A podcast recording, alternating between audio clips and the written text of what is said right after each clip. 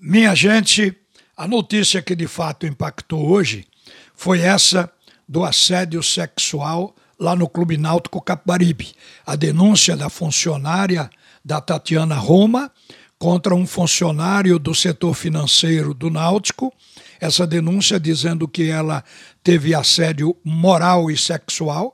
A princípio, a informação é que ela denunciou ao conselho, mas já se sabe que a denúncia foi parar na polícia também, no dia 12 agora de novembro, e diz que foi feito um boletim na primeira delegacia da mulher, da Polícia Militar, aqui em Santo Amaro.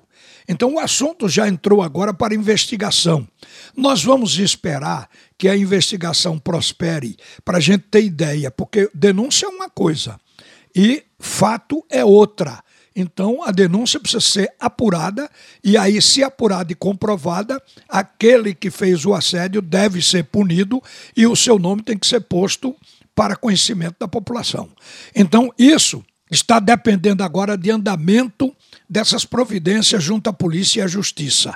Agora, a princípio, o que eu achei estranho é que a denúncia tenha sido feita no Conselho do Náutico e que a pessoa que fez a denúncia propôs trocar a denúncia por cestas básicas. É uma coisa que baratina qualquer um. Como? Que negociação é essa? Não é para esperar apurar essa questão que é muito importante pelo lado moral, porque o caso da CBF que parece similar. No caso da CBF, o presidente da CBF foi inclusive punido com afastamento do cargo. E o assunto ainda está na justiça comum. Mas o futebol tomou sua providência. O presidente foi afastado. O presidente de lá, da CBF, ele, segundo se noticiou, também foi uma coisa sem comprovação junto à justiça, de que teria oferecido 10 milhões para funcionário da CBF retirar a denúncia. E ela não topou. Porque o assunto é muito grave, gente. E aqui está envolvido em cesta básica, portanto, nós vamos esperar a apuração disso para depois fazer juízo do que de fato está acontecendo. Eu quero falar também dos jogos de hoje dois jogos de hoje que interessam diretamente aqui ao esporte que briga para não cair para a Série B. Está aí no G4, aliás, no Z4 da Série A. Reparem que o jogo de Grêmio e Flamengo vai acontecer hoje à noite lá em Porto Alegre. Este jogo deveria ter sido feito de Flamengo com o esporte nesta data, porque quem estava na tabela era o esporte. A CBF mudou passou o jogo do esporte com o Flamengo para o dia 3 de dezembro e colocou na data de hoje o Grêmio.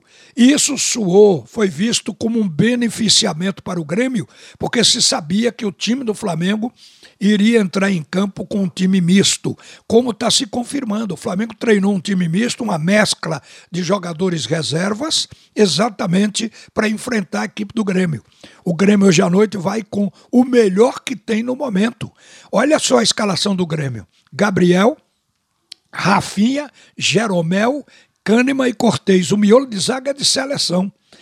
O meio-campo com Thiago Santos e Lucas Silva, Jonathan Robert, Campaz e Ferreira e Diego Souza no ataque. A montagem do Grêmio de Wagner Mancini é num 4-2-3-1. Então tem dois volantes, Thiago Santos e Lucas Silva, e tem três jogadores na meia: o Jonathan, o Campaz e o Ferreira. E o Diego Souza é o atacante mais projetado. O time do Flamengo, que está sendo colocado pela imprensa carioca como sendo o provável time para enfrentar o Grêmio hoje à noite, com Hugo Souza, goleiro reserva, poderia ser o Diego Alves, mas o Hugo Souza quem está apontado, Mateuzinho, Gustavo Henrique, Léo Pereira e Ramon. O meio-campo com Gomes, Diego, Thiago Maia o ataque com Vitinho, Michael e Kennedy. Ainda assim, com jogadores que estão no banco do Flamengo, é um time forte, viu, gente? O esporte está secando o Grêmio, torcendo que esse time do Flamengo venha a derrubar dentro de campo logo mais à noite a equipe gremista, porque é uma forma do Grêmio continuar na zona do rebaixamento, o que possibilita o time do esporte a trabalhar para sair. O outro jogo vai ser entre Atlético Goianiense e o Juventude. Eles jogam às 19 horas. Este jogo é em Goiás. E aí, a ideia do esporte é torcer pelo Atlético para derrubar o Juventude porque senão complica. O Juventude está fora, é o 16, é o primeiro fora da zona de rebaixamento. E o esporte está a seis pontos da equipe do Juventude ainda. Então, se o Juventude ganhar mais pontos e se afastar mais, vai ficar mais difícil e penoso para o Leão da Ilha. Por isso é que a rodada de hoje à noite ela tem realmente vital importância, ela tem interesse. Uma boa tarde, minha gente. A seguir, o primeiro tempo do assunto é futebol com Haroldo Costa.